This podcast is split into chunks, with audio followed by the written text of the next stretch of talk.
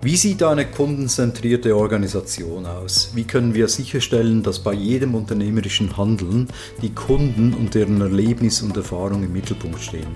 Willkommen zu einer weiteren Ausgabe von Beyond CXM Customer Experience Management weitergedacht.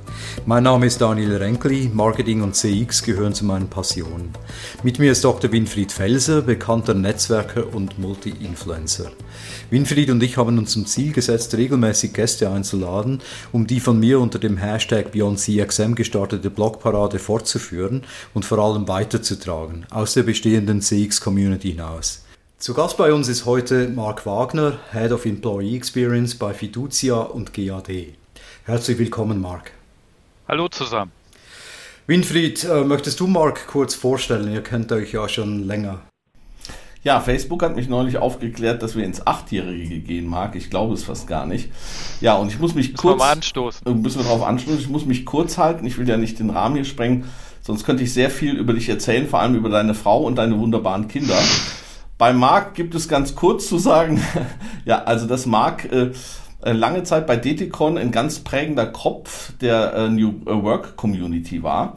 Und was Mark ausgezeichnet hat, dass er letztendlich die New Work Community geprägt hat durch eine sehr ganzheitliche Sicht, die dann auch in der eigenen Begrifflichkeit wie Company Rebuilding gemündet ist. Da werden wir sicherlich drüber sprechen, wo es halt eben nicht nur um schöner Wohnen oder um viel Good und ähnliches ging, sondern tatsächlich bis hin zum radikalen Organisationsumbau. Und was ich bei Marc besonders spannend fand, war halt dann tatsächlich der bewusste Wechsel hin aus eigentlich einer äh, sicherlich attraktiven Position äh, äh, in der Geschäftsführung einer Beratung, ähm, äh, dann tatsächlich zu wechseln in die Linie und dann nicht unbedingt in, in ein hippes Startup oder in ein Global IT-Konzept, sondern eigentlich in ein Unternehmen, das in Deutschland eine ganz wichtige Rolle spielt, die Fiducia GAD IT aber als Genossenschaft, vielleicht äh, von der Assoziation, eher für, sagen wir mal, eher konventionelle oder klassischere Strukturen steht. Und da finde ich ganz spannend, dass Markt da ein äh, wichtiger Bestandteil des, äh, der Transformation ist.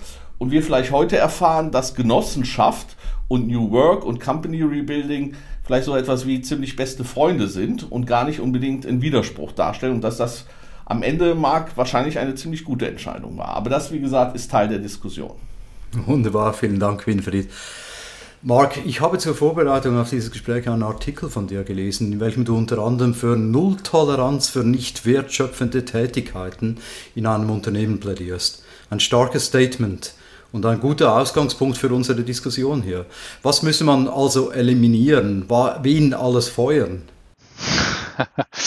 Gut, letzteres ähm, würde ich dann vielleicht ein bisschen einschränken wollen, ähm, aber äh, äh Spaß beiseite. Also ich glaube, das Thema maximaler Fokus auf Kundenwert ist ja äh, ein Thema, ähm, wofür diese ganze Agilitätsbewegung eigentlich steht. Das ist der Kern davon. Und ähm, was aus meiner Sicht ganz wichtig ist, ähm, und deswegen habe ich auch dieses recht provokative Statement damals geprägt, ist, sich mal wirklich Gedanken darüber zu machen, was heißt denn das und was heißt denn das nicht nur in Bezug auf die Gestaltung von Produkten, sondern auch, was heißt das in Bezug auf die Gestaltung meiner Organisation, nämlich bei jeder Tätigkeit jeder Aktivität, die ich mache, mir immer wieder die Frage zu stellen, erzeugt dies einen wirklich messbaren Wert in Richtung Kunde? Und dann, wenn ich die Frage nicht positiv beantworten kann, mir die Frage zu stellen, brauche ich das noch oder kann ich es neu machen? Und ähm, das ist, glaube ich, ein Thema, was Kult, äh, ein sehr kulturelles Thema ist, weniger ein methodisch-strukturelles, weil es letztlich damit einhergeht, sich immer wieder zu verbessern in Richtung Kunde. Das ist der erste Punkt. Der zweite Punkt, weil du es jetzt so keck angesprochen hast im Sinne von, wen müsste man feuern, das sehe ich zum Beispiel gar nicht. Da gehen wir wahrscheinlich nachher nochmal drauf ein. Wir gehen auf das Thema Company Rebuilding ein, sondern ich sehe es vielmehr als die laufende Frage, wie entwickle ich meine Belegschaft, wie entwickle ich meine Workforce, meine Talente kompetenzseitig so weiter, dass sie diesen Anspruch, maximalen Kundenwert zu erzeugen, erfüllen können. Also es ist eine kontinuierliche, ein kontinuierliches Umbauthema, ähm, das im Übrigen sehr, sehr gut äh, in eine Organisationsstruktur passt wie die unsere, nämlich eine Genossenschaft, weil es ja auch dabei um nachhaltige Wertschöpfung geht und nicht um kurzfristige. Also von daher passt das letztlich alles sehr, sehr gut zusammen. Spannend. Winfried, was meinst du dazu? Du kennst dich ja besonders gut mit Personalthemen und den Anliegen der HR-Gilde aus. Würden diese hier nicht widersprechen und sagen, es bräuchte auch Tätigkeiten, die der besseren Zusammenarbeit oder dem Wohlfühlen der Mitarbeitenden dienen? Das ist ja eine spannende Frage. Employee Experience und Customer Experience haben wir ja auch schon diskutiert, unter anderem mit Thorsten Lips. Wenn das am Ende darauf einzahlt und Customer sehe ich sowieso sehr generisch und das schließt auch den Mitarbeiter ein, jeder ist eigentlich relativ Kunde, dann macht es auch Sinn, in solche Aktivitäten hinein zu investieren. Ich finde eine Kurzform von Mark eigentlich ganz schön. Im äh, Rahmen des Making-ofs unseres Next Act Events hat er mal gesagt, cut the bullshit. Ja? Und das ist dann ikonisch auch durch äh, alle Kanäle gegangen. Ähm, also es geht nicht darum, letztendlich äh, grundsätzlich irgendwie Leute äh, rauszuschmeißen, wie das früher vielleicht bei Reorganisationsprojekten waren. Und äh, es geht auch nicht irgendwie zu hinterfragen, ist das jetzt hier Shishi oder kann das weg, sondern tatsächlich zu fragen, die Anne Schüller hat auch mal so eine 50%-Regel aufgestellt, gerade für HR, wirklich zu sagen, müssen wir nicht Dinge entschlacken, sind einfach nicht über Jahre Dinge entstanden, ähm, die gar nicht mehr notwendig sind. Und der Marc hat mir mal in einem persönlichen Gespräch erzählt von einem Unternehmen, das mal, äh, ich sage das jetzt einfach mal, ich weiß gar nicht, ob ich das erzählen kann, aber ich nenne nicht das Unternehmen, aber das Unternehmen manchmal Teile der Reports oder Dinge, die sie gemacht haben, einfach weggelassen haben und geguckt haben, meldet sich überhaupt einer. Das mache ich Und dann auch war das witzige Ergebnis, das witzige Ergebnis war, keiner hat sich beschwert. Ja, dann war es offensichtlich auch nicht mehr so wichtig. Also es geht darum, quasi Wertvernichtung oder etwas, was nicht wirklich wertbeitragend ist, zu reduzieren und nicht unbedingt darum, äh, äh, wie früher es vielleicht populär war, Headcount oder Köpfe zu reduzieren. Also wirklich cut the bullshit. Und um, um das ganz kurz einzuwerfen, das ist ja letztlich äh, kein äh, neues Konzept, sondern wenn man sich an die ganze Kaizen- und Lean-Bewegung zurückerinnert, äh, die ja auch ähm, als eine Buzzword-Sau vor äh, einigen Jahrzehnten, glaube ich, durchs Dorf getragen wurde, dann war das ja auch aus einer sehr, sehr positiven Sicht heraus äh, die Zielsetzung, nämlich Verschwendung vermeiden. Ähm, und ähm, von daher ist es aus, aus, meiner Sicht ein grundlegend positives Thema und keins, kein Bedrohungsszenario, wie es natürlich immer direkt da ist, wenn äh, und da sind wir gerade in Deutschland sehr geprägt, wenn man hinter jedem Thema, wo es um Wertschöpfung und nicht wertschöpfendes Entfernen äh, geht, direkt ähm, Personalreduktion hinter vermutet. Das ist definitiv nicht die Zielsetzung oder der Weg. Prima. Marc, du plädierst im gleichen Artikel weiter dafür, dass funktionale und administrative Aufgaben weitestgehend in Form von Rollen abgebildet werden sollen und schreibst dazu, dass für Themen wie zum Beispiel HR oder Controlling keine funktionalen Einheiten bzw. Silos gebildet werden, sondern Mitarbeitende diese im Rahmen ihrer Möglichkeiten als zusätzliche Rolle übernehmen sollen. Wie genau stellst du dir das vor und unterschätzt du die Arbeit von HR nicht ein wenig? Das ist eine gute Frage. Das ist natürlich jetzt äh, gerade für jemanden, der in die HR-Rolle gewechselt ist ähm, und quasi HR äh, bei uns in der Organisation im Auftrag des CHROs mit neu definieren darf, ist es eine sehr spannende Frage. Also ich persönlich glaube nicht, nicht mehr, würde ich sagen, daran, dass gerade in Organisationsstrukturen, die wir in Deutschland vorfinden, dass ich komplett verzichten kann auf eine Einheit, die sich mit der Frage beschäftigt, wie gestaltet sich ein optimales Arbeitsumfeld, ähm, was muss ich letztlich tun, damit Mitarbeiterinnen und Mitarbeiter ihr Potenzial optimal entfalten können, also mit dem Ziel Wertschöpfung oder Wertstiftung. Ähm, da glaube ich, dafür braucht man Menschen, dafür braucht man Menschen, die entsprechende Qualifikationen mitbringen und sich übergreifend drum kümmern. Der zweite wesentliche Aspekt, und der zielt ja genau auf das Thema Rollen ab, ist aber aus meiner Sicht, dass ähm, viele Tätigkeiten, die wir ansonsten in Silos gebündelt hatten, also sei es das Thema Immobilien, sei es klassische HR-Themen, Recruiting etc., ähm, dass wir diese teilweise viel stärker übertragen müssen an Rollen, die viel dichter am Kunden, am Kundengeschehen sind. Also Stichwort Recruiting zum Beispiel. Ich glaube nicht mehr an ein rein zentral organisiertes Recruiting, das ohne Beteiligung, ohne den engen Schulterschluss mit dem Fachbereich, nämlich den Bereichen läuft, äh, wo letztlich ähm, dann die Mitarbeiterinnen und Mitarbeiter starten werden. Es wird nicht mehr reichen, eine Stellenausschreibung nach draußen zu ballern und darauf zu hoffen, dass sich gute Leute bewerben, sondern vielmehr muss ich im engen Schulterschluss mit Rolleninhabern, so nennt sich das bei uns im Unternehmen, ähm, muss ich nach draußen gehen und nach neuen Kandidatinnen und Kandidaten suchen, die reinholen. Das heißt, die klassischen HR-Funktionen, die vorher gekapselt waren, die klassischen Querschnittsfunktionen, die gehen als Teilaufgabe mit in die Rollen über, die wir in einem agilen Kontext haben und rücken damit viel stärker in die eigentliche Wertschöpfung. Allerdings zu dem Statement, was ich damals getroffen habe, was ja aus einem sehr disruptiven Kontext kommt, äh, muss ich sagen, eine gewisse Governance-Rolle, eine gewisse übergreifende Funktion, die brauche ich auf jeden Fall noch. Winfried, ein Plädoyer für die gute alte HR-Abteilung? Ja, ich bin ja Sprecher der Zukunftsinitiative Personal und sogar HR-Influencer. Und das ist besonders deswegen interessant, weil ich von HR keine Ahnung habe. Ähm, aber ähm, äh, ich unterscheide halt immer fein zwischen HR als Funktion und HR als Abteilung. Und gerade Abteilungen haben halt das Problem, es manifestiert sich irgendetwas und das bleibt dann auch ähnliches. Und man muss tatsächlich gucken, ich glaube, wir brauchen HR als Funktion. Wir müssen verankern, dass wir auch gerade in einer human, hoffentlich humanzentrierten Zukunft auch tatsächlich die Kompetenzen dafür haben, dass das entsprechend auch humanzentriert Organisationen funktionieren und dass wir auch, sagen wir mal, vielleicht das tayloristische Zeitalter irgendwann mal tatsächlich ähm, äh, überwinden. Aber äh, äh, allzu oft passiert es, dass halt institutionalisierte Funktionen, die dann Abteilung geworden sind, auch sagen wir mal ein bisschen, ich will jetzt nicht sagen übergriffig, aber dass sie sich dann auch hineindefinieren, wo vielleicht die Allokation am Ende äh, an einer anderen Stelle besser ist. Und da eine witzigerweise zum Beispiel ein schönes Beispiel, das ich immer zitiere, kommt von Oracle. Das hat mir nämlich der Joachim Skura damals erzählt, wo er gesagt hat, dass Oracle tatsächlich das Recruiting abgeschafft hat in der klassischen Form das eher in, in die Management-Verantwortung gegeben hat, aber gleichzeitig Unterstützungsstrukturen aus dem Markt äh, aufgekauft haben, um da die Kompetenz zurückzugreifen. Aber es war nicht mehr so, dass es in der klassischen HR war, sondern hat man sich dann echt Profis geholt, aber auch letztendlich, die dann stärker kollaborativ zusammenarbeiteten. Und das ist sowieso ein Thema, wir werden ja auch noch über Silos und ähnliches sprechen. Ähm, äh, zum Beispiel 2016, als wir mal unseren ersten Next Act hatten, hat der Ralf Gressler so die Idee Collaborative HR ähm, präsentiert. Und das war die Idee, HR ist nicht in der Abteilung, aber sie ist auch nicht nur vollkommen irgendwie in der Linie oder äh, bei den äh, Betroffenen zu verankern, sondern es ist tatsächlich etwas, wo man kollaborativ überlegen muss, wie wir diese funktionale Herausforderung organisatorisch verankern. Und manche Dinge bin ich voll beim Markt mittlerweile. Manche Dinge musst du dann vielleicht institutionalisieren in der Abteilung, aber manches entsteht vielleicht dann durch die Zusammenarbeit und manches geht vielleicht die HR-Abteilung dann gar nichts an, wo man früher gedacht hätte, ja, das ist jetzt eine HR-Aufgabe sondern das ist dann tatsächlich dezentralisiert und dann vielleicht näher am Kunden. Vielleicht noch eine letzte Anekdote. Bei diesem Event, das wir hatten, da war die Anne Schüller dabei, die hatte ich ja eben schon mal erwähnt wegen diesen 50% Reduktion. Und da hat die Anne am Schluss gefragt, ja, ähm, müsste HR nicht viel mehr an den Kunden denken?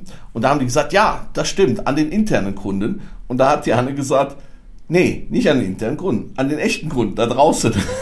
und das war irgendwie für die HR-Community erstmal ein Schocker. Oh, ja, da, da, da gibt es ja auch noch einen echten Kunden. Und das ist am Ende die radikale Forderung, sagen wir mal, auch aus unseren ganzen Gesprächen und insbesondere das, was du, Marc, machst, das wirklich radikal ernst zu nehmen, insbesondere auch die Kunden da draußen.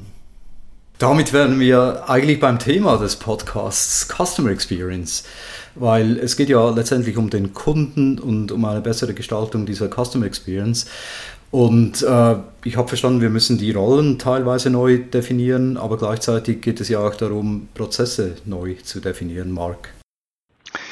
Absolut. Also es geht, es, ich glaube, es, es geht um, um mehrere Dimensionen. Also es geht zum einen um die Frage, hm, und das erlebe ich gerade, wie, wie stelle ich mein, mein People-Betriebssystem so auf, dass es in der Lage ist, ähm, jegliche Art von, Dista äh, von Distanz zum Kunden zu, zu entfernen. Ja, das ist der eine Punkt. Der zweite Punkt ist der zu sagen, und das ist ganz spannend jetzt, weil wir sind ja für das Thema Employee Experience zuständig, ähm, was eine Neudefinition für mich ist für das People-Thema, nicht für das HR, für das People-Thema, zu sagen, das, was ich an Kriterien anwende in Richtung einer guten Customer Experience, wendere ich auch per se auf eine gute Employee Experience an. Denn ein Mensch ist ein Mensch und ein Mensch im unternehmerischen Kontext funktioniert genauso wie ein Mensch, der ein Produkt, ein Service konsumiert, ergo müssen, ähm, muss mein Ablauf, meine interne Zusammenarbeit den gleichen Paradigmen folgen ähm, wie das, was ich in Richtung des Kunden erbringe. Also nur ein gutes Mitarbeitererlebnis ist eins, was Prinzipien eines zum Beispiel guten UX-Designs, Simplicity, ähm, also den klassischen Kriterien, mit denen ich mich zum Beispiel in der Softwareentwicklung, ich komme ja selbst aus der Softwareentwicklung, ähm, beschäftige, danach muss letztlich auch eine Employee Experience kommen. Das ist auch der Grund, warum wir uns zum Beispiel, das, das nenne ich immer gerne, ähm, wenn die Frage ist, wie bist du eigentlich gestartet? Äh, womit habt ihr euch beschäftigt? Wir haben uns halt nicht beschäftigt mit irgendwie, wie sieht HR der Zukunft aus oder New Work, wo ich auch zu publiziert habe, sondern wir haben uns beschäftigt mit Themen aus dem Kundenumfeld. Wir haben uns beschäftigt, wie gesagt, mit UX-Design. Wir haben uns beschäftigt mit Regeln von Simplicity. Ähm, also wirklich auch im Sinne, ein, ein guter Prozess ist der, bei dem man nichts mehr weglassen kann. Wir haben uns beschäftigt mit Fragen, was sind gute Narrative, was sind gute Stories. Wir haben uns beschäftigt, es war die erste Übung im Kickoff, was sind eure persönlichen Worst und Best Service-Erlebnisse und zwar als Kunde. Und dann, das war nicht nur ein riesen Gaudi, sondern das war dann vor allen Dingen äh, die Frage, ja, und was heißt denn das jetzt für uns? Was können wir denn davon für uns übertragen? Also ich glaube, diese enge Verzahnung, wir haben das in dem Kontext von Company Rebuilding, das hattet ihr zu Beginn ja äh, genannt, als Doppelhelix, also DNS dargestellt, zu sagen, der eine Teil der Helix ist die Customer Experience, der andere Teil der Helix ist die Employee Experience und das eng verzahnt, das erzeugt letztlich den maximalen Kundenwert. Spannend. Äh, wir haben äh, kürzlich ähm, schon mit Circa Laudon, äh, Vorständin bei AXA und Arbeitsdirektorin darüber diskutiert, dass mhm. es nicht zwingend einen Zusammenhang gibt zwischen Mitarbeiterzufriedenheit und einer guten Customer Experience. Ich habe das nämlich in einem äh, Webinar gelernt kürzlich und das war ganz spannend zu sehen, dass eben äh, gerade dort, wo die Mitarbeiter sehr zufrieden sind, teilweise die Customer Experience richtig schlecht ist. Kannst du dazu was sagen, Marc? Also ich kenne jetzt die Studien nicht und ähm, ich bin auch, ähm, ich finde Studien gut, aber ich ähm, erschließe dann die Themen auch gerne mit zum einen wissenschaftlicher Unterstützung. Wir haben die Jutta Rumper uns mit, mit an Bord, die uns begleitet hat bei dem Ansatz, aber dann äh, zum anderen auch mit viel Erfahrung, die die Kolleginnen und Kollegen jetzt in unserem, äh, in unserem Fall mit, äh, äh mit reinbringen. Und ähm, für mich ist ist der, ist, ist der Fokus oder die Fragestellung vielleicht nicht die richtige. Die, die Zielsetzung eines Unternehmens ist ja nicht zu sagen, ich erzeuge ganz viele glückliche Menschen. Das ist ein tolles Ziel, aber halt nicht das von einem Unternehmen. Ein Unternehmen hat das Ziel, langfristig nachhaltig wirtschaftlichen Erfolg zu erzielen. Punkt. Und wie ich dahin komme, das ist ja die Frage. Und da sage ich, da sind ist alles, was dazu beiträgt, dass ein, ein, ein Mitarbeiter, eine Mitarbeiterin, das hatte ich ja zu Beginn gesagt, ihr Potenzial entfalten kann, befreit wird von dem, die sie vom Kunden ab, äh, abhält, Dinge zu erzeugen, die sie stolz darauf macht, Teil des Unternehmens zu sein, für die Produkte zu stehen. All das ist absolut zuträglich dem Thema Customer und Employee Experience. Wenn es nur darum geht, erzeuge ich den 85. zusätzlichen Anspruch im Sinne von so die klassische Diskussion, kriegt der noch den fünften Laptop, den dritten Monitor, das kostenlose Auto etc., dann muss ich mir auch hier, ich bin ja damit gestartet, die Frage stellen, erzeugt denn das am Ende des Tages einen Wert in Richtung Kunde? Arbeitet Person XY dann nachhaltig, langfristig besser? Bringt sie mehr Kundenwert? Wenn ich das mit Ja beantworten kann, kann ich sagen, dann beschäftige ich mich damit. Wenn ich das nicht mit Ja beantworten kann, weil es einfach nur ein Goodie ist und dazu führt, dass jemand dann besser parallel Computer spielen kann, ähm, dann sage ich, ähm, dann, dann lasse ich es entsprechend weg. Deswegen ist für mich immer die wichtige, ist nicht die wichtige Frage, ähm, Spaß zu erzeugen, des Spaßes wegen ähm, oder ähm, äh, äh, eine gute Stimmung zu erzeugen. Also das ist jetzt dieses Hippie-Camp-Bild im, im Zuge der Agilität, sondern eher die Frage, wie sorge ich für langfristig nachhaltigen Erfolg? Und da ist ähm, das Thema zufriedene, vor allen Dingen stolze, ich bin ein Riesen, ich Riesenanhänger der These, ähm, Mitarbeiter, die stolz auf ihre Produkte sind, die stolz davon sind, Teil einer Organisation, einer Idee zu sein, das sind diejenigen, die ich brauche, das sind diejenigen, die den meisten Wert erzeugen, aber nicht am Ende des Tages diejenigen, die immer wieder mit einem neuen Anspruch um die Ecke kommen und sagen, ja, also wenn ich jetzt nicht noch jeden Tag kostenlose Proteinriegel äh, äh kriege, dann fühle ich mich hier nicht wohl. Also ich weiß jetzt nicht, ob das so rübergekommen ja, hast, ist, aber... Äh, Ja, du hast den entscheidenden Punkt angesprochen, Marc. Es ging genau darum, dass eben die Mitarbeiter, die halt dicken Firmenwagen fahren, die fett und zufrieden in ihrem Büro hocken, nicht unbedingt die engagiertesten sind, also diejenigen, die dann wirklich zu einer äh, guten Kundenzufriedenheit beitragen. Genau, weil es nämlich dann oft um die Konservierung des Status quo geht äh, und nicht um die Frage, ähm, wie werde ich besser, wie lege ich die Latte höher und wie verändere ich mich. Und das ist letztlich das, was wir brauchen in der Zeit. Winfried, möchtest du da noch was anfügen? Ja, also ich fand das auch eine sehr spannende Diskussion. Für mich war ein Teil der Auflösung was in der Mathematik so schön unterschieden wird zwischen notwendig und hinreichend. Ich glaube, wenn die Employee Experience sehr, sehr schlecht ist, ist es schwer, Employees dazu zu bekommen, für eine gute Customer Experience zu machen. Da fand ich immer so schön, weil ich vom Dieter Müller gelernt habe, dem Drei-Sterne-Koch, der hat gesagt, als er junger Koch war, das erste, was er gemacht hat, als er für die Köche gekocht hat, so fing man nämlich dann an als Koch, erstmal durfte man, oder nicht für die Koch Köche, sondern die Zuarbeiter, hat er angefangen, den eben nicht mehr irgendeinen Mist vorzulegen, sondern tatsächlich ein anständiges Menü und das hat dann tatsächlich auch zu einer ganz anderen Motivation geführt. Also äh, Employee Experience als notwendig und nicht unbedingt, aber als hinreichend. Denn da bin ich ganz bei euch. Und deswegen glaube ich auch, muss man auch Employee Experience vielleicht dann eben auch ausrichten, dass Menschen die Sinnhaftigkeit nicht durch den Tesla erfahren oder das Großraumbüro oder äh, die regelmäßigen äh, äh, Äpfel und sonstiges, sondern dass sie ihre Sinnhaftigkeit gerade durch den Stolz auf die Produkte, durch den Service, den sie gegen Kunden schaffen und das letztendlich auch ihre Experience ganz wesentlich macht. Denn dann, glaube ich, kommt diese zusätzliche äh, Ingredienzien wie Engagement und äh, Co-Kreationsfähigkeit dazu. Sonst schafft man vielleicht einfach eine Insel der Glückseligkeit, der aber eigentlich äh, egal ist. Äh, ob da draußen letztendlich äh, irgendeiner davon profitiert, was man tut oder nicht. Und da finde ich gut, Daniel, dass du auch gerade mit deiner Provokation, das sagen wir mal, diese naive Employee Experience Sicht äh, da auch ein bisschen hinterfragt hast. Also deswegen meine äh, Erkenntnis aus unseren Gesprächen und auch jetzt, was du magst, warst, sagst, war eigentlich, es ist notwendig, aber es ist naiv zu denken, dass Employee Experience und Employee First, das sind ja diese Diskussionen, Employee First, Customer First, dass das automatisch durchschaltet. Marc, du hast noch irgendwie den Finger gehoben. Genau, zum einen das mit dem Tesla, das war, das kann, kann dann auch der Mercedes sein oder so, ähm, aber ähm, zurück, ähm, äh, zu, zurück zu dem ähm, äh, zurück zu dem Thema. Ich, ich, ich glaube, es geht sogar noch weiter. Ich glaube, es geht so weit, dass gerade die Beschäftigung mit ich will nicht den Begriff wieder des Purpose nehmen, weil ich kann den Begriff ähnlich nicht mehr hören wie, wie, wie, wie Agilität, weil das ich so, auch. oh, da wird einem wirklich schlecht bei dem Begriff. Ähm, aber ähm, für mich ist ja das auch hier, weil du Tesla brachtest, ähm, ich meine, da sind wirklich die Arbeitsbedingungen ähm, nicht der Knaller, um es mal sehr positiv auszudrücken. Trotzdem sind Menschen beseelt, für Tesla zu arbeiten, für dieses Unternehmen zu arbeiten und nicht die dümmsten.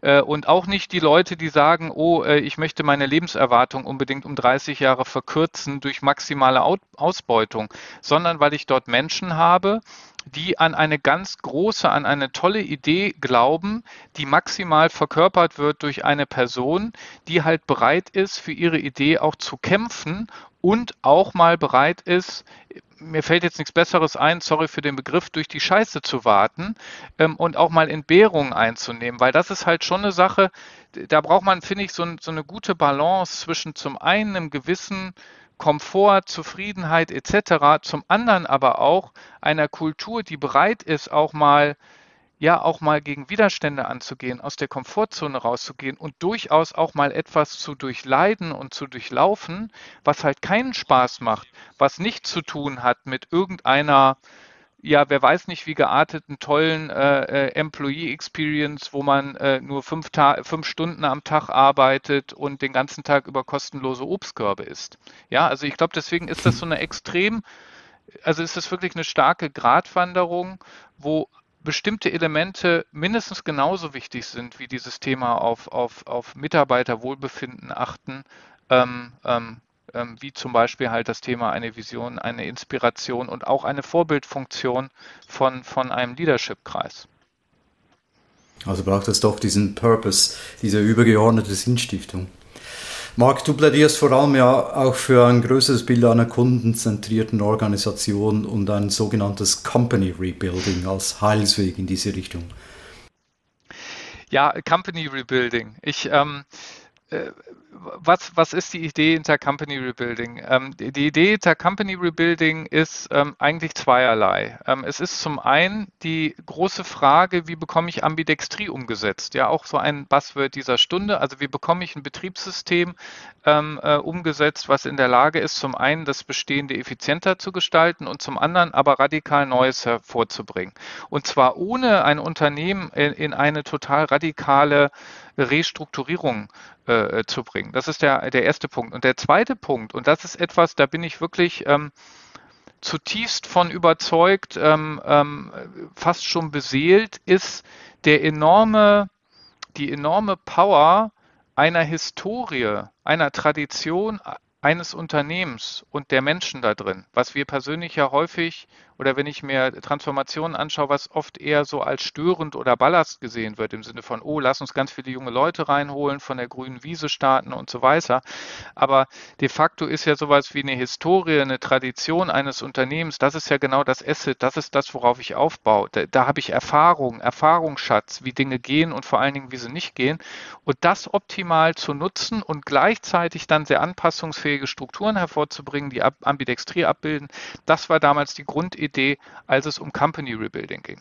Und ähm, die Strukturen oder die Strukturelemente bei Company Rebuilding, die in der Lage sind, insbesondere das Thema ähm, radikale Innovationen hervorzubringen, also den Explore-Part der Ambidextrie, das haben wir damals gesagt, das sind Zellstrukturen. Das sind Zellstrukturen, ähm, die eine bestimmte Größe nicht überschreiten dürfen, die der Dunbar-Number, ähm, die in der Lage sind, schnell auf Kundenveränderungen zu reagieren, ähm, die das, was wir unter New Work verstehen, quasi in der DNA tragen und die ihre Wertschöpfung daraus ziehen, dass sie mit anderen Zelleinheiten ähm, kollaborieren und ähm, ähm, sich in einer Art ja, sehr flexiblen ähm, Netzwerk zusammenfinden.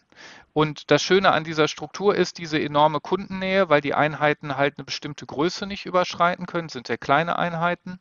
Ähm, und ähm, der Möglichkeit, auf Kundenanforderungen direkt zu reagieren, indem ich halt eine Zelleinheit auflöse oder neu schaffe und auflöse auch hier nicht im Sinne von auflösen, Menschen rausschmeißen, nein, auflösen, Erfahrung nutzen und die Menschen mit diesen Erfahrungen den übrigen Zellen zuführen. Also das heißt eine sehr humane Form eigentlich auch des Personalumbaus.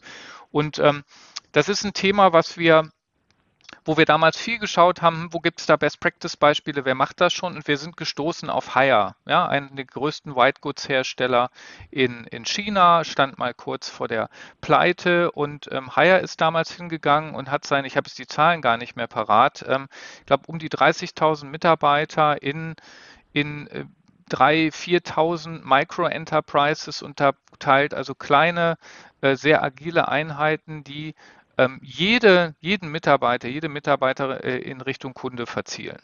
Ähm, und was sie auch gemacht haben, und da, daher kam genau die Idee, Querschnittsthemen in Rollen zu packen oder Rollen zuzuordnen.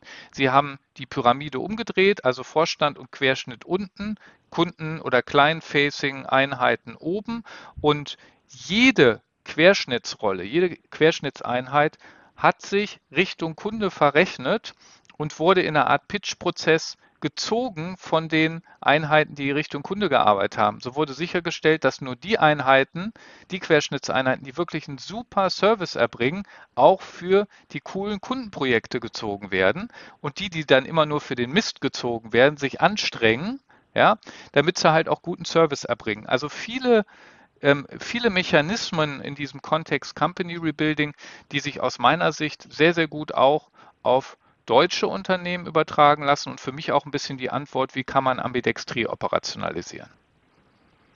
Spannend. Uh, Lean und Agile wären da wahrscheinlich auch noch passende Buzzwords dazu, Winfried. Ja, ich würde noch ein weiteres, nämlich Ökosysteme dazu nehmen. Und äh, ich meine, unsere ganzen Konzerne sind halt immer noch irgendwie klassisch Taylor, Arbeitszeit, selbst, äh, selbst Adam Smith eigentlich die Grund-DNA unserer Ökonomie bestand im Wesentlichen auf Arbeitsteilung und dann halt Hierarchien und große Konzerne. Und das hat für Effizienz war das super. Ähm, für Effizienz und Hochskalieren und Economy of Scales und so weiter war das alles super. So, und jetzt sind wir aber vielleicht äh, weniger in so einem äh, Skalierungskostenwettbewerb, äh, sondern eher in einem Innovations-, Agilitäts- und Dynamikwettbewerb. Stichwort Ambidextrie hat der Marc ja schon äh, gesagt. Und das braucht eine neue Kontext, eine neue Herausforderung, braucht da letztendlich auch eine neue Struktur und insbesondere eine neue Struktur, was heißt eigentlich agil? Was heißt, ich finde halt, man muss es letztendlich immer vom Kunde tatsächlich ähm, äh, definieren. Und da fand ich mal spannend eine Untersuchung vom Hermann Simon, der ja mal den Begriff der Servicewüste, die ja auch in deiner äh, Intro immer eine Rolle spielt, äh, geprägt hat. Und der hat mal untersucht, wie ist das in Konzernen und wie ist das in kleineren Organisationen, in Hidden Champions und so weiter. Und da hat er bei Konzernen festgestellt, dass der Faktor der Mitarbeiter, die nie Kund Kontakt zum Kunden hatten, enorm ist. Also ich weiß nicht mehr genau die Zahl, aber es war bei Hidden Champion zum Beispiel im Durchschnitt, glaube ich, irgendwie 38 Prozent aller Mitarbeiter haben Kundenkontakt und im Konzern, ich will sie jetzt nicht lügen, irgendwas zwischen 5 bis 10 Prozent, eher bei 5 als bei 10 Prozent. Und da sage ich, diese Strukturen waren super, um effiziente Teilaufgaben zu machen. Die sind nicht super, um schnell, dynamisch, kundenzentriert drauf zu gehen. Und deswegen glaube ich, äh, wie der Markt, dass man einerseits diese Organisationsmodelle braucht. Und andererseits bin ich voll bei dir, äh, Daniel, immer im Sinne von End-to-End. -End und wie kriegt man das hin? Und wie kriegt man da die Friktionen zwischen dem, was immer noch bleibt, da müssen wir nämlich auch mal überlegen, was ist eigentlich realistisch, so quasi als Evolution, das zu harmonisieren. Also letztendlich deswegen Ökosysteme, aber wenn wir agil, innovativ und so weiter sind, geht das nicht mehr in der alten Struktur, sondern in dem, was ich quasi eine neue auch ökonomische Logik nenne, weil ich denke, das endet nicht an den Grenzen der Organisation, gerade Co-Kreation mit den Kunden oder Zusammenarbeit in größeren Ökosystemen.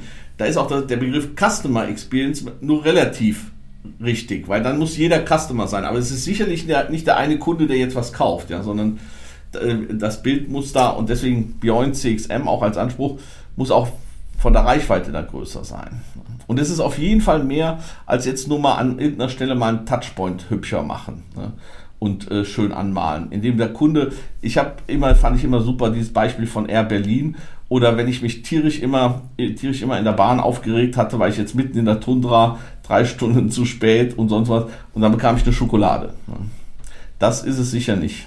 Ja, und ich glaube, wenn ich das kurz noch sagen darf, äh, ganz, ganz spannender Aspekt ist ja genau in dieser Ökosystemsicht, dass die Frage, Employees First versus Clients First. Das ist ja, gibt ja so ein schönes Buch, ist auch ein schönes Buch, Employees First, Clients Second, dass das eine absolute Theoriediskussion wird, weil die Grenze zwischen Mitarbeiter und Kunde verschwimmt. Bei vielen Consumer-Produkten eh, ja, ähm, aber selbst bei Produkten, die wir jetzt zum Beispiel anbieten, weil wir sind am Ende des Tages dann auch wiederum Bankkunde. Das heißt, wir sind im Zweifelsfall Nutzer von unseren eigenen Produkten. Und warum soll ich dann eine Trennung machen eigentlich noch von Mitarbeiter und Kunde, gerade in einem genossenschaftlichen Kontext? Also das ist ja dann eh nochmal eine andere Sache. Ich muss eher mir die Frage stellen, da kommen wir zum Anfang, was erzeugt in die Richtung Wert? Und was erzeugt maximalen Wert und was erzeugt halt keinen Wert. Und man kann halt sagen, und darum sind diese Zellstrukturen sehr schön, diese kleinen Zellstrukturen, kleine Einheiten tendieren ja dazu, den Overhead klein zu lassen.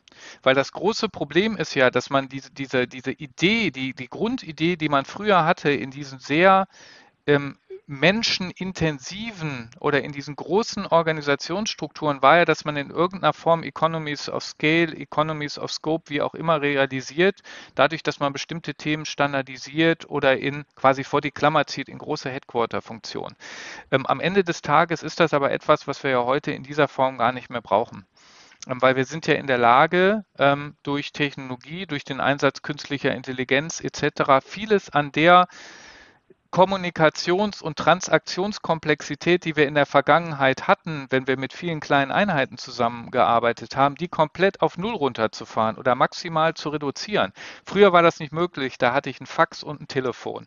Heute habe ich moderne Kommunikationsmittel. Heute habe ich künstliche Intelligenz, die Muster erkennt, Entscheidungen vorbereitet. Und deswegen sind viele dieser, dieser klassisch gewachsenen zentralen Strukturen einfach nicht mehr erforderlich. Nun hilft ja diese agile äh, Zellstruktur, wie du sie beschrieben hast, am, am Beispiel äh, aus China, ja auch dazu, die ganzen Aktivitäten eines Unternehmens konsequent auf die Kunden und den Absolut. Kundenwert auszurichten und alle übrigen Aktivitäten konsequent zu stoppen. Aber auf der anderen Seite sehe ich halt immer wieder in der Praxis, dass in vielen Unternehmen, speziell größeren mittelständischen oder ganz großen Unternehmen, Abteilungssilos bestehen, die dem irgendwie im Weg stehen. Wie bringen wir die weg, wenn überhaupt? Ja, das ist ganz spannend und das ist ja letztlich auch einer der Gründe gewesen, warum ich äh, bei Fiducia GAD gestartet bin, weil man dort sehr konsequent gesagt hat, also zum einen, wir müssen neu denken, wir brauchen eine neue Strategie, die Richtung, ähm, jetzt haben wir wieder den Begriff von, äh, von Winfried, die Richtung Ökosystem denke, neue Geschäftsmodelle, weg von monolithischen Ansätzen etc. geht, also eine starke Öffnung. Und man ist da nicht stehen geblieben, sondern hat gesagt, wir brauchen dafür ein neues People Operating System, wir brauchen ein neues Zusammenarbeitsmodell. Und zwar eins, was klassische Silos, klassische Strukturen auflöst. Und man hat sich dann ein Modell genommen, was man angelehnt hat an, an dem Spotify-Modell ähm, und was äh, sich daraus ähm, speist, dass man sagt, die Musik spielt am Ende des Tages in crossfunktionalen Teams, sogenannten Squads, die übergreifend zusammengestellt werden ähm, und unterschiedliche Kompetenzen zusammenbringen. Und die einzahlen auf ähm, sogenannte OKRs, Objective and Key Results, die ja ausschließlich Kundenwert und Outcome bezogen sind. Und wenn man sie, so haben wir es zumindest jetzt bei uns Anfang des Jahres in, implementiert und schauen mal, wo es endet, aber es fühlt sich schon gut an.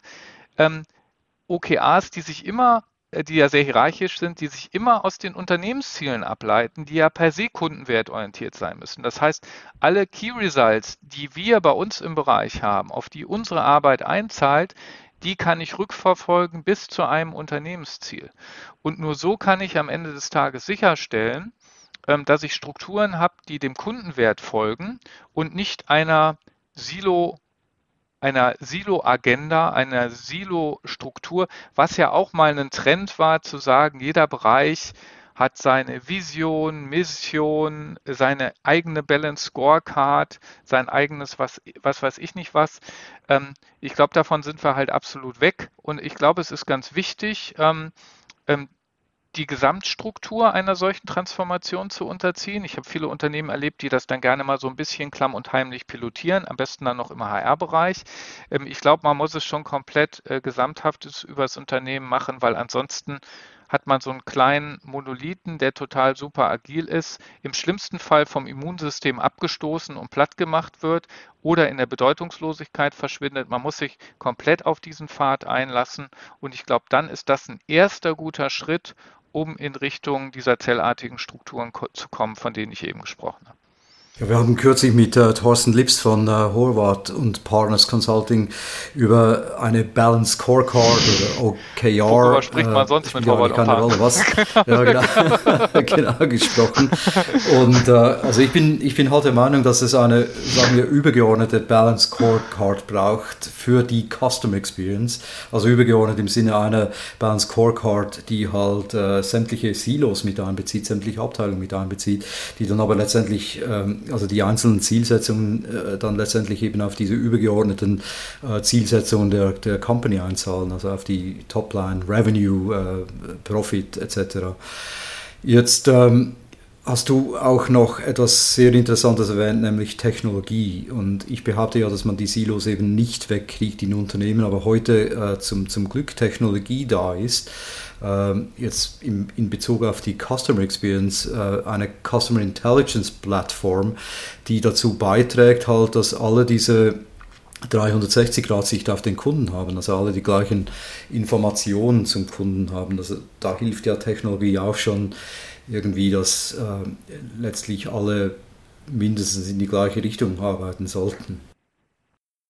Absolut. Also ich glaube, Technologie und, und das Thema, hierbei geht es ja um die Frage Verwendung und Aufbereitung von Daten ähm, äh, oder, oder Sammlung von Datenpunkten und daraus Rückschlüsse ziehen. Das ist auf jeden Fall äh, etwas, was vieles von der Komplexität rausnimmt, von der ich ähm, eben ja gesprochen habe und dazu beiträgt, diese übergreifenden Querschnittsfunktionen, die ja häufig dafür da sind, Daten zu sammeln, aufzubereiten und in bestimmte Formate zu packen, ähm, dass das letztlich dadurch aufgelöst werden kann. Da glaube ich, äh, glaube ich stark dran. Ich persönlich glaube nicht, dass es so wichtig ist wie, sag mal, die kulturellen oder ich will mal sagen Mindset-bezogenen Themen, ähm, aber es ist auf jeden Fall eine schöne Enabling-Funktion.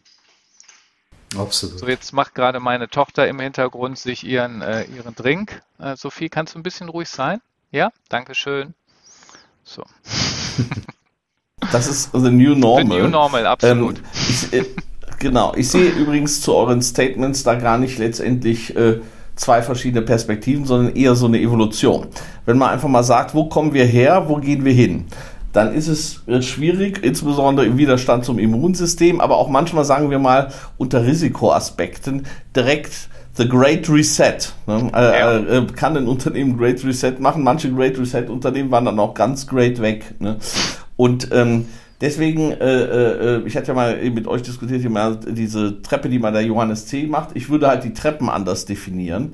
Und ich glaube halt, äh, die Anne Schüller, die ich ja gerne zitiere, wie ihr merkt, ähm, die, hatte, die spricht immer wieder von Brückenbauern. Du hast von cross-funktionalen Teams gesagt. Ich glaube, ein Teil des Silo der Silo-Themen kann man einfach durch Menschen kompensieren. Dass Menschen letztendlich für diese den neuen Glue zwischen den Silos sorgen. Ja. Ich glaube aber dann schon, und da, da ist eine Plattform für mich dann nicht nur irgendwie mal Datensammler. Ich glaube, dass die nächste Stufe des Integrativen ist, wenn man äh, mit Menschen relativ schnell solche Dinge aufheben kann, dass man dann schauen sollte, wie kriegt man tatsächlich die Gesamtintegration auch technologisch gestellt. Absolut. Ja. So und und äh, äh, in the very long run, wo John Maynard Keynes gesagt hat, da sind wir alle tot, aber in the very long run und vielleicht auch noch davor, glaube ich dann irgendwann tatsächlich auch an der Veränderung der Organisation. Aber das ist natürlich, wenn man einfach mal guckt, was haben die verschiedenen Gestaltungsbereiche für einen Horizont, dann ist, sagen wir mal, Menschen letztendlich anders jetzt als Brückenbauer einzusetzen, Technologie oder Organisation bis hin zum Mindset haben unterschiedliche Zeithorizonte. Und so, glaube ich, braucht es dann wahrscheinlich einfach auch eine Evolution in den meisten Fällen. Außer man fängt vielleicht Greenfield an. Das nochmal als eine Ergänzung ist, glaube ich, ein ganz, ganz wichtiger Punkt, ähm, äh, warum auch für viele die, die Company Rebuilding Vision, die, die wir damals aufgemacht haben, ähm, noch so fern war, weil dieses Thema technologisch wirklich optimale Unterstützung, also diese Plattformidee, die wie gesagt zur Reduktion von Transaktionskomplexität und Kommunikationskomplexität führt, für viele noch so weit weg ist durch eine völlig heterogene Systemlandschaft, durch eine nicht vor, durch das Nicht-Vorhandensein von Daten oder die fehlende Nutzungsmöglichkeit von Daten, was wir, wo wir in Deutschland ja ein Lied von singen können in dem Kontext. Also mhm. von daher glaube ich, ist dieses, ist das so die, die, die, die Endvision, die Hire ja im Übrigen sehr stark umgesetzt hat. Bei Hire spielt Technologie eine Riesenrolle. Ich bin in der Lage, ähm, ähm, bis auf Mitarbeiterebene quasi eine eigene P&L zu erstellen. Also ich kann auf, für jeden Mitarbeiter sehen, was ist denn so sein Wertbeitrag. Ja, das überlege ich jetzt gerade, hm, wenn ich das jetzt bei, bei uns so umsetzen wollte, A, habe ich überhaupt das wäre in Deutschland genau, nicht ich möglich. die Daten oder äh, darf ich es dann äh, äh, überhaupt am Ende des Tages? Wenn es dann um den, den radikalen Einsatz und auch Invest in Technologie geht, da sind wir in, in deutschen Unternehmen dann auch eher so ein bisschen zurückhaltend. Also deswegen glaube ich, ist das eine die Endvision und die Frage ist halt, wie gestalte ich den Weg dahin? Und ich glaube, da ist Schritt eins Purpose, Vision, Mindset, Organisationsstrukturen und dann zieht die Technologie, glaube ich, iterativ nach im, und vielleicht dann auch endlich mal die Regulatorik, ähm, ähm, wenn man begriffen hat, dass man ja irgendwie auch aufschließen muss gegenüber den bösen Chinesen und Amerikanern. Ähm, ähm aber ähm, ich glaube trotzdem daran, dass das Thema Mindset und Vision, also Purpose, dass das am Anfang steht. Aber ohne Technologie wird das Endbild nicht gehen. Ein wichtiger Aspekt wäre sicher auch noch das Empowerment also die maximale Problemlösungsautonomie der Mitarbeitenden. Bei Oracle sagen wir, empower whoever the customer gets to first. Man sollte also diejenigen Mitarbeitenden ermächtigen und auch befähigen, die als erstes den Kundenkontakt haben. Ganz egal, ob das jetzt jemand an der Front oder jemand im Backoffice ist, zum Beispiel im Mahnwesen. Man stelle sich vor, ein Kunde wird für eine ausstehende Rechnung gemahnt, während die Problemlösung im Kundendienst noch ausstehend ist. Deswegen ist es so wichtig, dass eben alle die gleiche Sicht auf die Kundendaten haben, einerseits, und auf der anderen Seite die Autonomie haben, das Kundenproblem zu lösen. Ganz wichtiger Punkt und ganz falsch gemacht in den vergangenen Jahrzehnten in vielen deutschen Unternehmen. Da wurde nämlich genau an der Stelle gespart von Menschen, die dort sitzen, wo nie ein Kunde hinkommt, nämlich im Headquarter. Da wurde bei den Servicekräften gespart. Ich kann mich noch an wirklich schon pervers anmutende Diskussionen äh, äh, erinnern, wo es um die Frage ging, bauen wir Mikrowellen in Warte-Rückzugsräumen von Customer Service Mitarbeiterinnen und Mitarbeitern ein. Ähm, das wurde deswegen diskutiert, weil in der Zeit, wo sie sich ihr Essen warm machen oder ihr Getränk, sie ja gleichzeitig drei Calls hätten durchführen können. Ja, also eine absolut unmenschliche Betrachtung von Arbeit und Betrachtung einer Arbeit, die zu 100 Prozent Kundenwert erzeugt, wertschöpfend ist. Wenn wir uns anschauen, es ist ja einer für mich der, der, der tollsten Cases, ist T-Mobile US Deutsche Telekom. Das ist für mich also eine Freude zu sehen, wie es dieses Unternehmen geschafft hat, sich zu drehen. Mit natürlich einem total durchgeknallten, aber meines Erachtens ähm, wirklich kalkulierend, geplant, durchgeknallten John Ledger mit enormer Social-Media-Präsenz etc. Aber sein Startpunkt war, ich gehe zuerst in die Callcenter, ich gehe zuerst zu den Service-Mitarbeitern, ich empower die Service-Mitarbeiter, ich beschäftige mich damit, wie ich deren Strukturen ändere, ich beschäftige mich, wie ich teambasierte Ansätze durch etabliere. Ich gehe hin und gehe weg von Call-Handling-Time-Sicht hin zu einer First-Done-Rate. Ich gehe hin von dem das muss man sich vorstellen, Mobilfunkkunden, Millionen Kunden bekommen ein persönlich zugeordneten Ansprechpartner, einen regional lokalen Ansprechpartner. Also ich spreche immer mit der Sophie, die in, keine Ahnung, Wisconsin sitzt, ja, ähm, weil die mir dann auch sagen kann, wie ist denn das Wetter, wie hoch ist die Störwahrscheinlichkeit vom Netz und welche lokalen Produkte bringe ich an. Absoluter Hammer. Und ich glaube, dieser Paradigmenwechsel zu sagen, wer sind denn unsere Helden im Unternehmen? Das sind im Zweifelsfall diejenigen, die die Produkte bauen, und das sind die Leute, die den Service für die Produkte erkennen, äh, erbringen. Und was macht den Unterschied im digitalen Zeitalter? Fast immer der Service. Ja? Und deswegen glaube ich, brauchen wir da ein total radikales Umdenken. Und genau das, was du sagst, Empowerment, ist auch ein Punkt, warum ich so ein Riesenfan von Hotels bin. Hotellerie ist für mich das Beispiel von wirklich Instant Customer Feedback wenn da die Mitarbeiter scheiße drauf sind, schlechten Service liefern, gehe ich nicht mehr ins Hotel. Und ähm, ich glaube, das wird jedem Unternehmen gut tun, sich über diese Themen Gedanken machen, ja, weil das für mich viel wichtiger ist als die Frage, ja, äh, führe ich jetzt Scrum ein oder Safe oder keine Ahnung, treibe ich eine andere Methodik sau durchs Dorf. Dieses absoluter Einsatz für die Menschen, die an der Front sind und wirklichen Kundenwert erzeugen und halt nicht für die äh, Zentralisten, die sich mit tollen Reports oder was auch immer beschäftigen. Schall und Rauch ist alle Theorie. Mark, gibt es solche idealen Unternehmen denn in der Realität in, in Deutschland? Kannst du da ein paar Beispiele nennen aus deiner Erfahrung? Ähm, also in, in Deutschland, ich meine, ich, ich war jetzt sehr lange bei der Deutschen Telekom und ich muss sagen, die Deutsche Telekom hat in den letzten Jahren sich mit diesem Thema sehr, sehr intensiv beschäftigt und ich würde auch schon und es ist auch viel von den Erfahrungen von T-Mobile S zum Beispiel rübergeschwappt nach Deutschland, dass ich sagen würde, das ist wirklich ein, ein ganz, ganz tolles Beispiel dafür, wie man, ähm, wie man letztlich, äh, wie man letztlich so ein, so, ein, so ein Thema angehen kann. Also wirklich im Kontext der Deutschen Telekom. Auch gerade wenn man sich anschaut, wie sich dort Services etc., wie die sich entwickelt haben.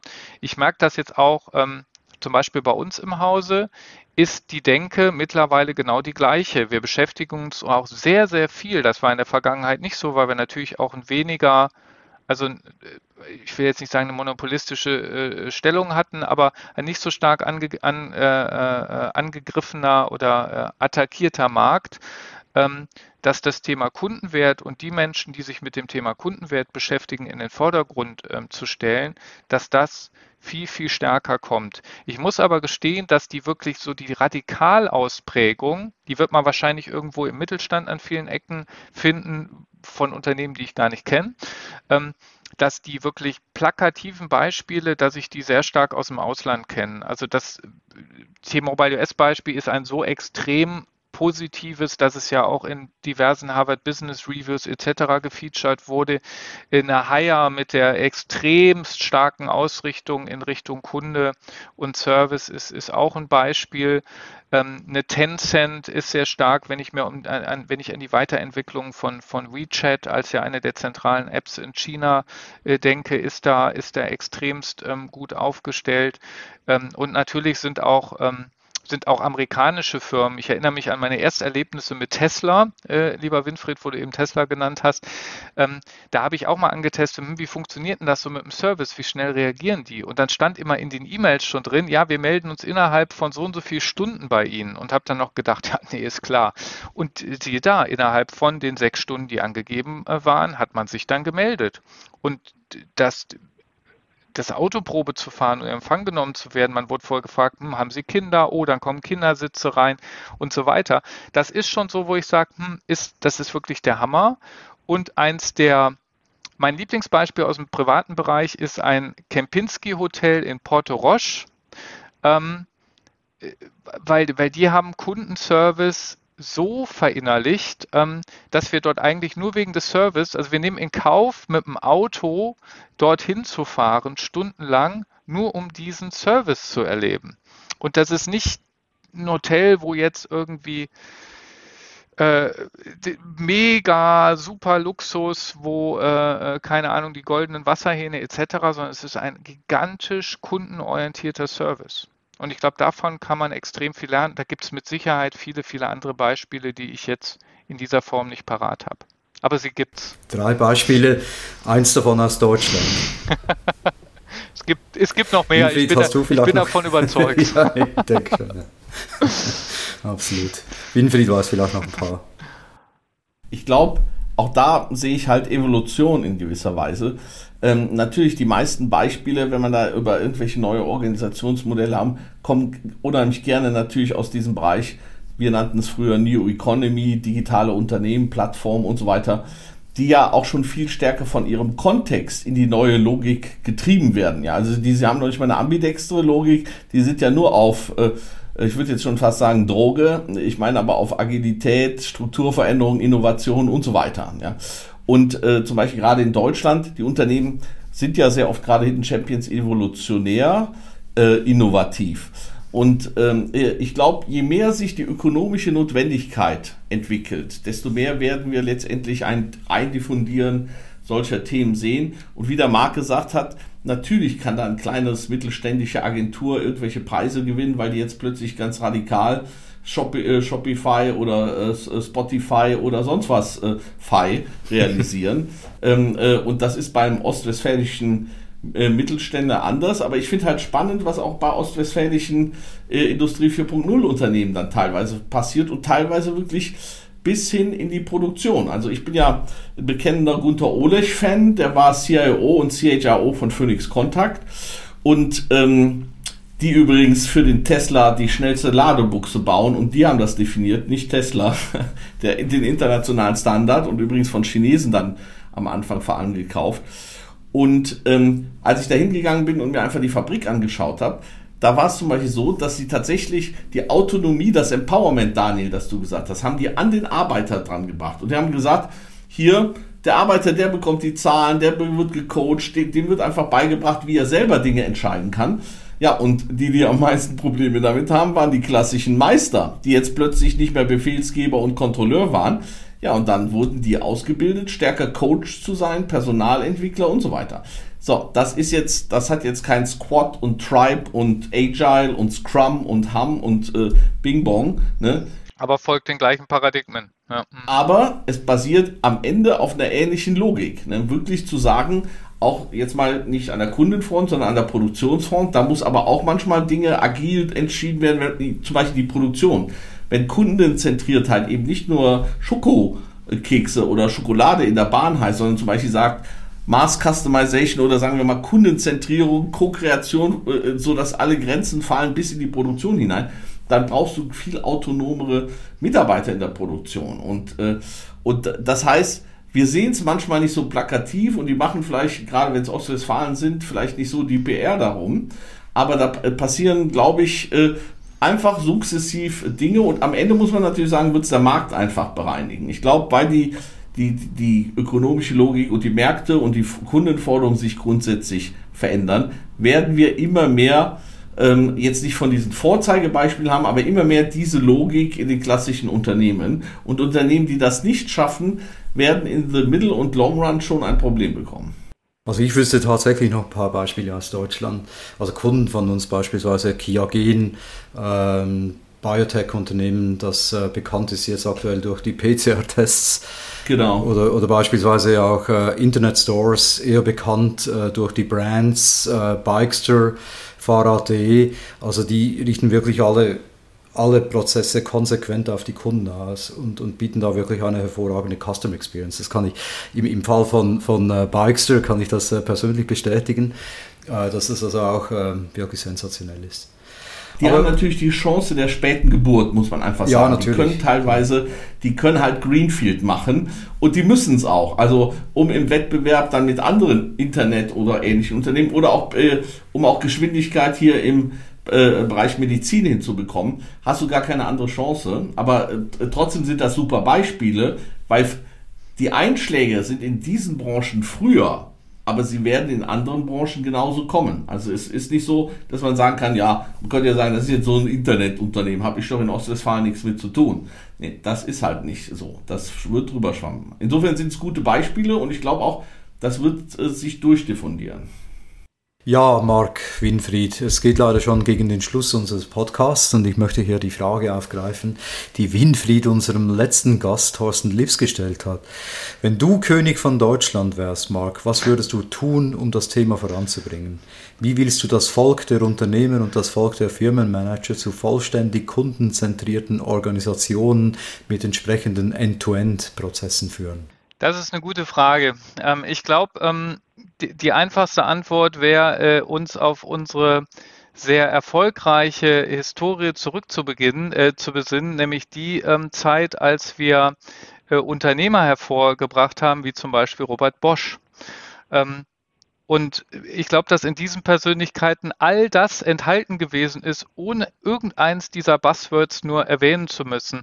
Also ich glaube, wir hätten eine Riesenchance, uns einfach nur auf unsere ja, auf unsere Historie auch an dieser Stelle zurückzubesinnen und genauso mutig zu sein, genauso unternehmerisch zu sein, äh, wie das damals zum Beispiel in Robert Bosch gewesen ist. Und ich glaube, dann ähm, steht dem Erfolg von Deutschland, um jetzt mal auf diese Ebene zu kommen, überhaupt nichts im Wege, weil wir sind ja ein tolles Land. Wir haben ganz tolle äh, wir haben ganz tolle, ähm, ganz tolle Eigenschaften, eine ganz tolle Grundlage. Wir sind uns, glaube ich, dessen nur äh, sehr häufig nicht bewusst und sind an vielen Ecken, da kommen wir wieder zurück, zu träge geworden.